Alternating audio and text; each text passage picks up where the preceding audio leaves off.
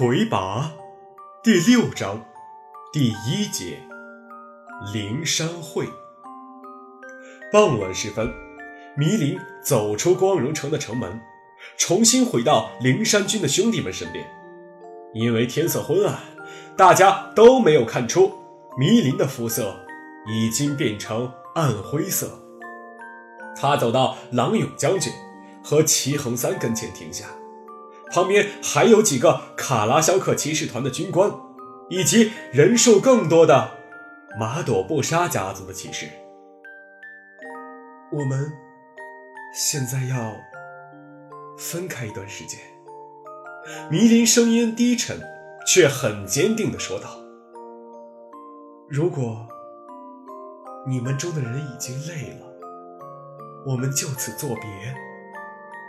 我将向西。”穿越永昼沙漠，有一天我会出现在莫枯谷。我将变成黑色的幽灵。你们还想跟我一起去战斗的，将在那里重逢。所有的人都有些诧异的看着迷林，半晌没有一点声音。你是对的。魁拔四，郎勇将军打破了寂静。我们就在莫枯谷见面。迷林用力地拍了拍郎勇将军的肩膀，拥抱了齐恒三，然后准备向西出发。迷林，是齐恒三的声音。迷林停顿了一下，略微转过身，感觉到齐恒三。正把一个什么长长的东西扔给他，他抬手接住，那是龙长老的长矛，他把它提在手里，从兄弟们面前经过，一直向西，消失在越来越重的夜色里。目送着迷离的身影在面前消失，郎勇将军和齐恒三一直宁静的。站立在光荣城门前，三百灵山军兄弟，五百马朵布沙骑士团士兵，更多的围观龙族百姓，只有沉沉的呼吸声可以听见。迷林是对的，分散开，也许更容易到达目的地。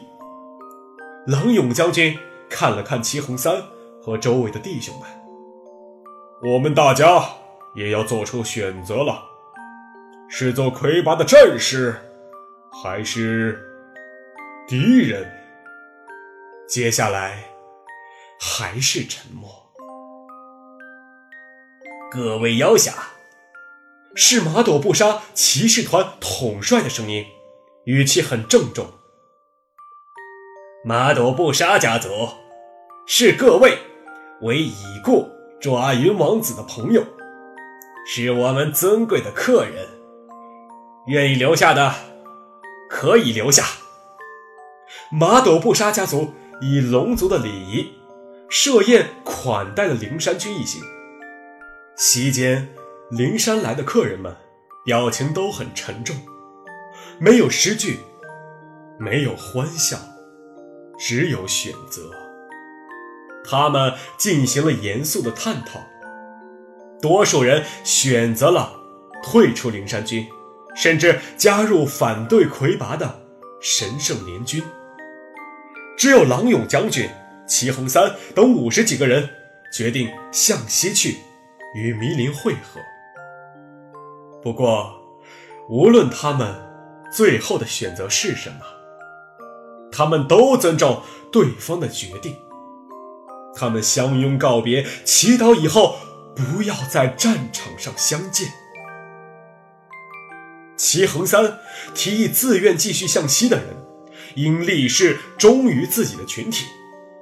他把这个群体命名为灵山会。龙长老被追为灵山会第一任会长，迷林为现任会长，郎勇将军为军事统帅。齐恒三为副会长。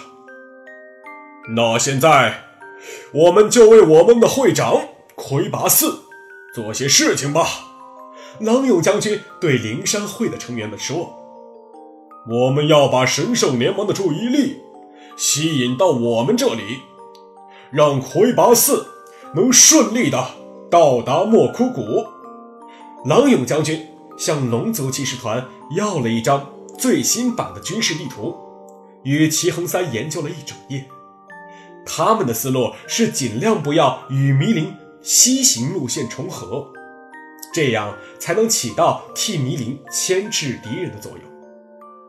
他们决定一直南下，取到星移之海，通过海路向西辗转去莫枯谷，与魁拔会合。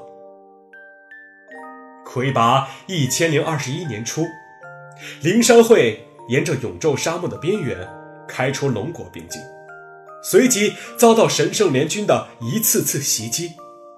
因为准备充分，郎勇将军带领的五十六位灵山会妖侠表现出来了高超的作战能力，不但没有被消灭，反而争取到三百多名战俘，成为新的灵山军战士。这些战俘多以兽族人为主，有的是郎勇将军以前带过的部下，有的是久闻郎勇将军大名的崇拜者。也有的认为做魁拔的同伙更刺激，他们一直向往传说中的灵山军的生活，认为那才是一个真正的妖侠应该过的日子。齐恒三经常会对兽族人，特别是兽族妖侠的思维方式感到不解，在他们那里，很多事情用一般人的逻辑。都是无法理解的。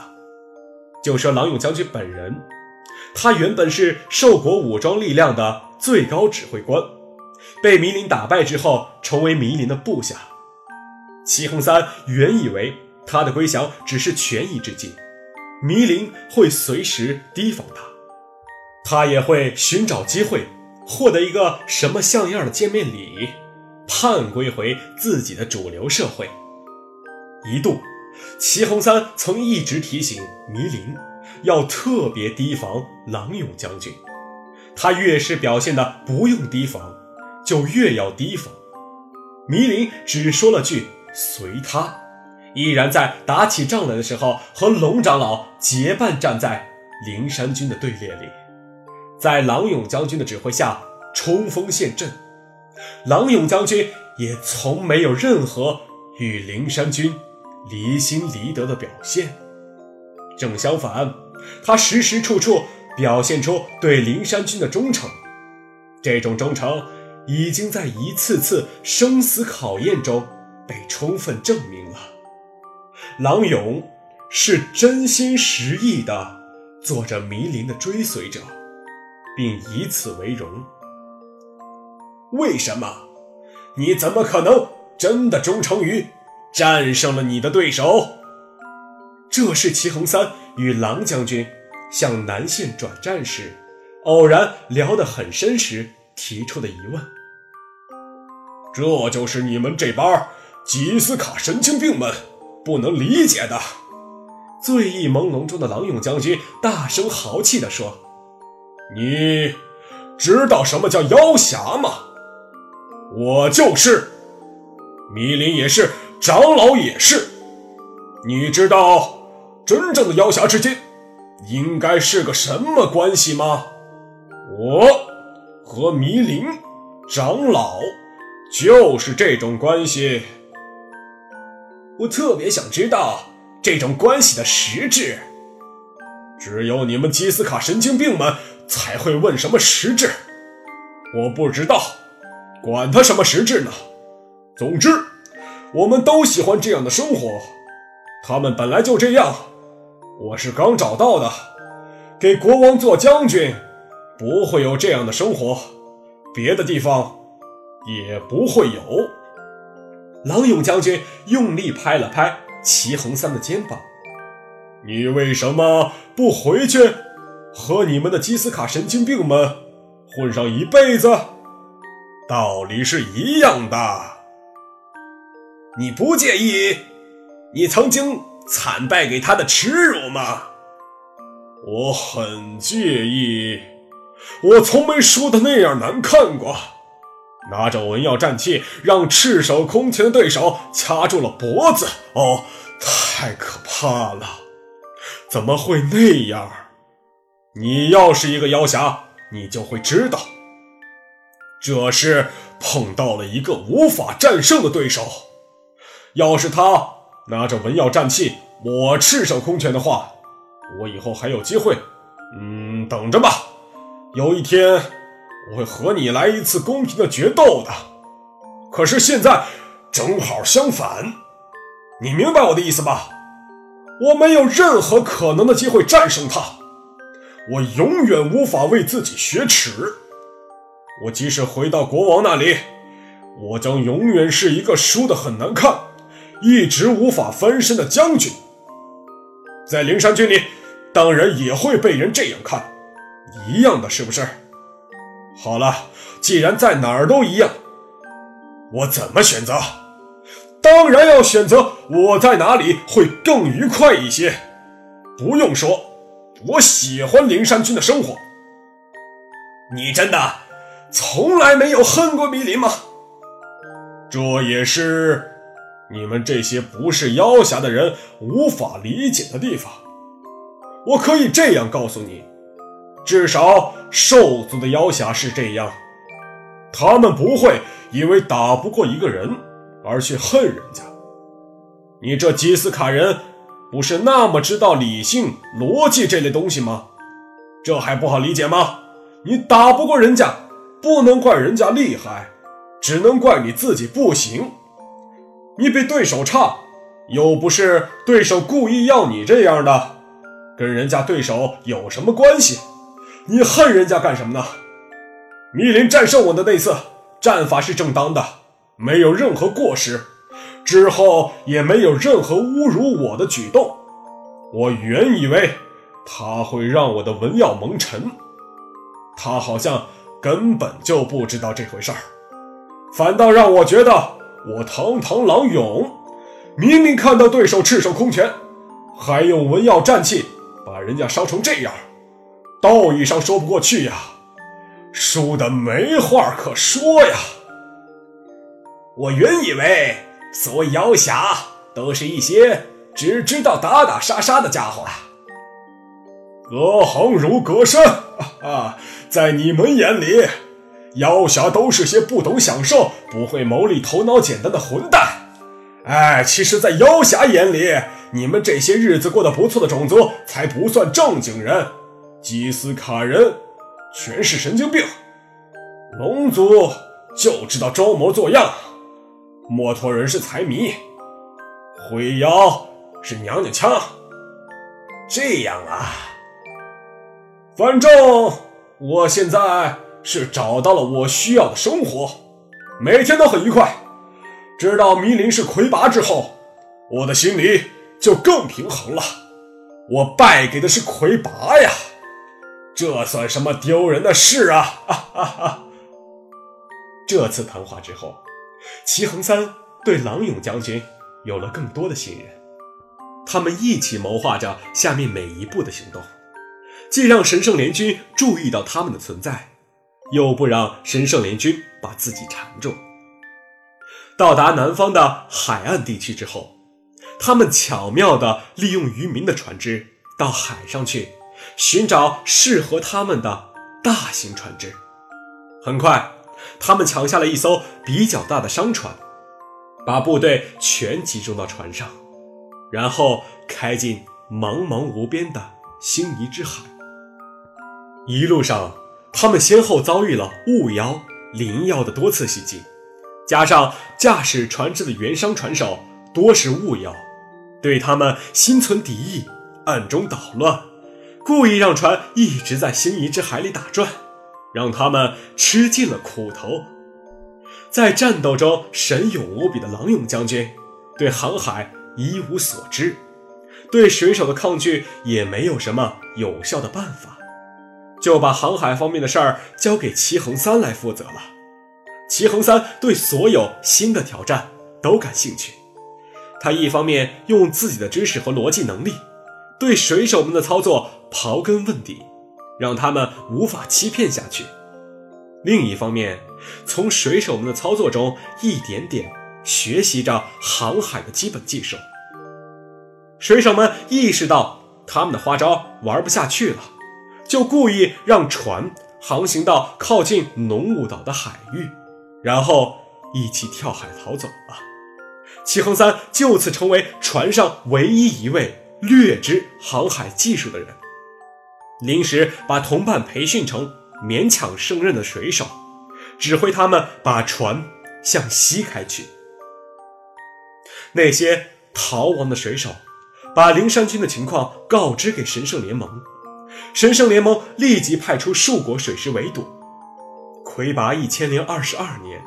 数国水师在千草沼泽附近海域击沉了灵山军的船只。负伤的郎勇将军落水后就失去了踪影，终年四十六岁。齐恒三和另外二十七个灵山会兄弟在千草沼泽登陆，在那里，他们没有遇到攻击。因为生活在那里的哲族不属于神圣联盟，也没有文耀，在战争中保持中立。灵山会从登陆时开始就不断的秘密派遣密探，到北边的墨脱人地区查访迷林的下落，但是一直没有得到迷林的任何消息，反倒是听到不少有关郎勇将军的传闻。据墨脱人说。郎勇将军是兽国在灵山军的卧底，与兽国国王是有默契的。兽国国王不迫害狼勇的家人，狼勇在追随魁拔的过程中，最大可能的保护兽国的利益。狼勇可以做这样的一些事情：作为魁拔的军事总指挥，尽量不让战争在兽国境内进行。如果魁拔征服了世界，狼勇作为魁拔的元老，可以替兽国说话。还有一种更可怕的说法是，兽国国王知道自己是无法征服全世界的，而魁拔却有可能。于是他利用狼勇与魁拔建立起的亲密关系，怂恿魁拔去征服世界，然后再通过狼勇。谋杀魁拔，把魁拔征服的世界直接转让给兽国。这些传闻是神圣联盟用来离间狼勇和魁拔的关系的呢，还是确有其事呢？这些随着狼勇的阵亡，也都变得并不重要了。不过，兽国国王一直没有因为狼勇的所为而惩罚他的家人。狼勇将军的后人一直都是妖侠。